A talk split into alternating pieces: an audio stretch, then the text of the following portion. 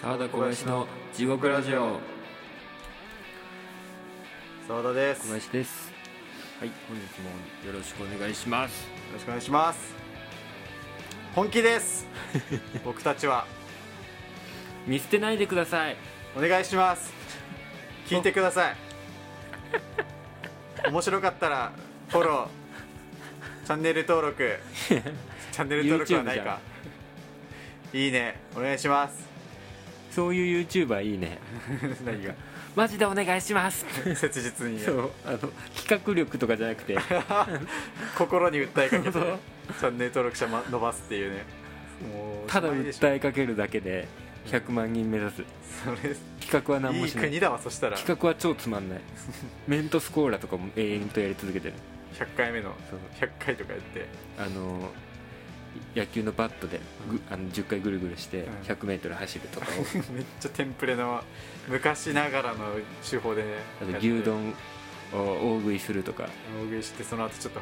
マラソン大会みたいな 100m 牛丼じゃん 100m 牛丼の東海オンエアのやつねそうそれをパクってるとか言わずにうんあたかもオリジナルで考えた体でやってる真剣に、僕たちは本気です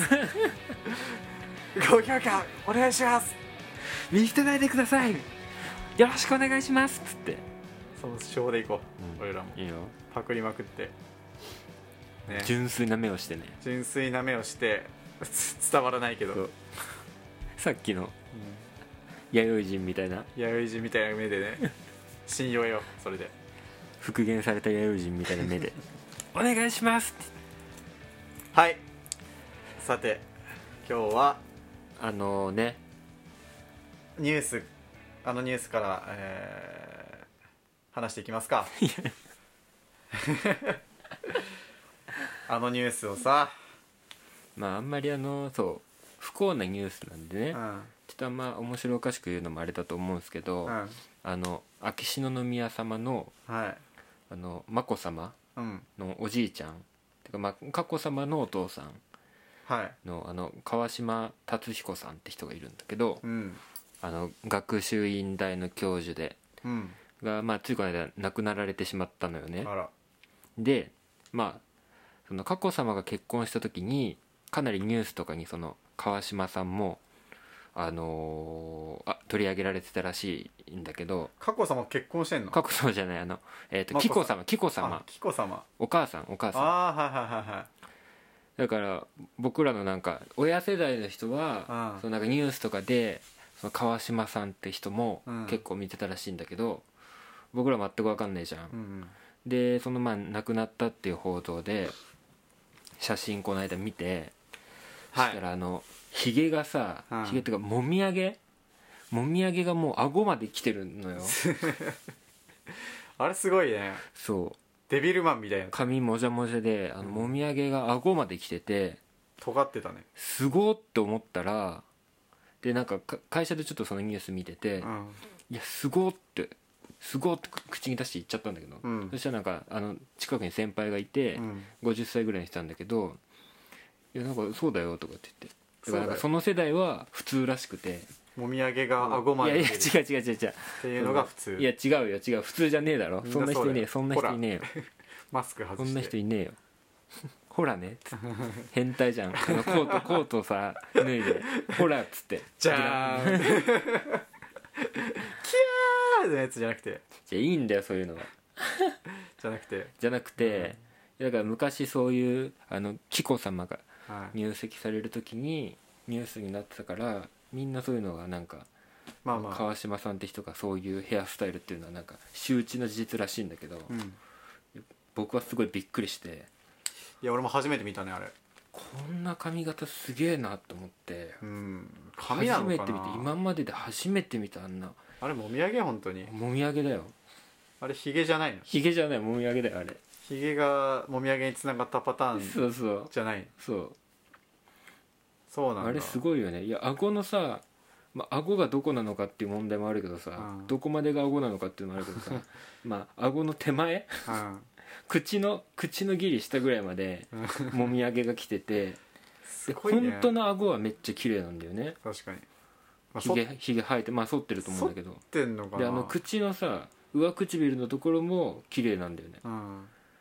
でもそのほっぺが全部ケムクジャラってさそうだねすごいヘアスタイルだなと思ってどうあれ顎はさ、んすっげえ綺麗じゃんうんでもひげ剃ったら、あのもみあげも切れちゃうじゃん本来普通に剃ったらさ、うんうんウィーって普通に顎周辺をやってたらもみあげも剃っちゃうじゃん、うだんからあれはあえてもみあげは剃らないように、んくり抜くようにうん顎の部分だけ剃っているのか、うんもしくはあ生えないのかか生えなうい、んもしくは脱毛して るかここだけ顎の直線ラインだけあんなに顔の毛生やしてる人が脱毛しないでしょ、いやそれは偏見だよああ確かにああ今誰でも脱毛手軽にできるんだからそうだねそここほっぺのここを生やそうと思ってる人がさう,、うん、顎の先端だけ脱毛しようって さでもほっぺはだってお土産じゃんああそっかひげを脱毛するっていうプランにしたらひげあここもあまでもお土産なのでひげだとここあにありますねあじゃあお願いしますでそっかほっぺのあれは髪の毛なのかそうそうだからやっぱ髪の毛脱毛するわけはいけないでしょでひひげ脱毛のプランに入ったらうんここだけ剃られめてちゃめちゃ局所的な部分だけとあのそこだけにな るからそれ脱毛した人が悪いのかじゃ脱毛した人というよありは解釈間違 えプランの穴だよねプランの穴ひげ脱毛って言ったら、うんこのこの人のひげは、うんその人のひげによるんだからだうっんうてん確かにひげ、髭がなかったひげがめちゃめちゃちっちゃかったらそこの部分だけになるし、確全身脱毛とかになったら、うんうんまあ、多分ここのもみあげの部分とかも入ってくるのかもしんないけどあープランの穴かそうそこを疲れたねうまいこと、確かにあの VIO 脱毛とかもさ、うん例えばさゴリラみたいにさうん、全部毛が生えてる人がもし仮にいたとしてさ、もう境目なしでそうシームレスにそうなってたからなってたら VIO 脱毛のコースに入ったらさ、うんどうなるんだろうねもうだからどこまでを VIO と定義するかにそそそううの議論から始まるだろうね、なんか本当に局所的に、うんいわゆる VIO の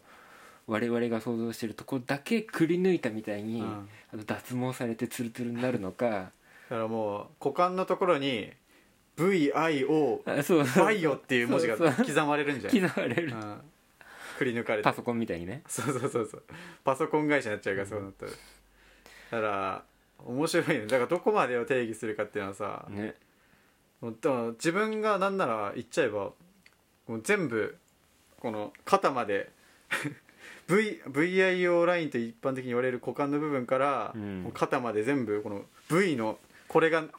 V のサスペンダーみたいな感じでそれがサスペンダー状に伸びてるんですって言い張れば全身脱毛と同じぐらいの効果を発揮できるかもしれない確かにでさ首のところも全部生えててさ、うん顔までつながってたらさ、あこう V のあのそうあの部分ですそうそうそう言え V, ば V の V のこの上の先っちょのところですとか言ってひげ、の脱毛とかもさ、一緒にやってもらえるかもしれないからね、でうん、普通の人はもう産毛程度になっちゃってるからそれはできないけどそうそう人によってはだからあの話戻るけどさどこに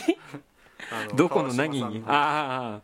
川島さんはうんあんだけ剛毛じゃんっまあまあまあ毛てはこ濃いとなはやっぱ VIO ラインもだいぶ剛毛だとみたい、ああの人が脱いだら多分 V のあれ確がかサにスペンダー状に伸びてーるからあ VIO コースしたらー胸毛とかまでちゃんとねじゃあめっちゃお得なのか毛安くできうるーん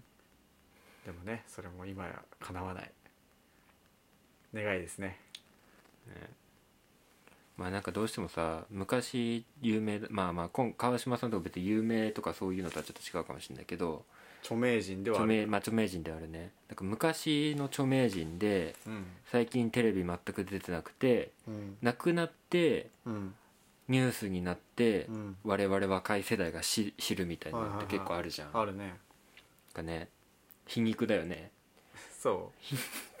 あその全盛期を知らないっていうのがそうなんかただのおじいちゃんじゃんみたいな亡くなったニュースで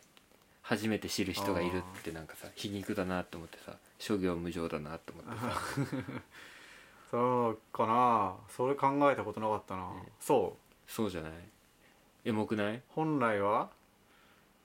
普通に全盛期にか活動してた頃を知ってるのにうん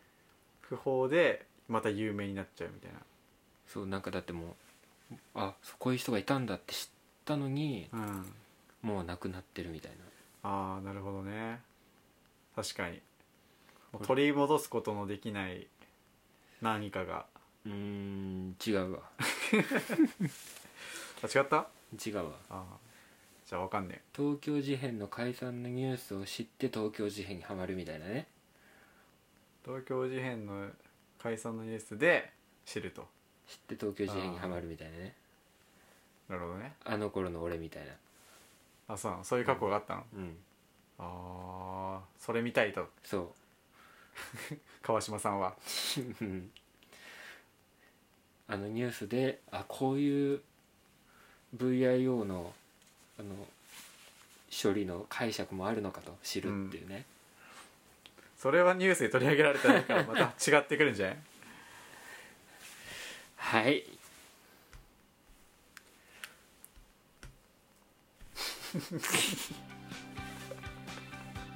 俺がやればいいかってやったねそうだねごめんごめんはいの合図でなんか熱くなっちゃったわ恥ずかしくて後あ半うんーいやなんか暑いよ俺もこの部屋暑いよこの部屋が暑いのかうん今日すごい日日が差すのかな今日暑いね、は暖かいねいやーそういうことでねい、まあまあまあ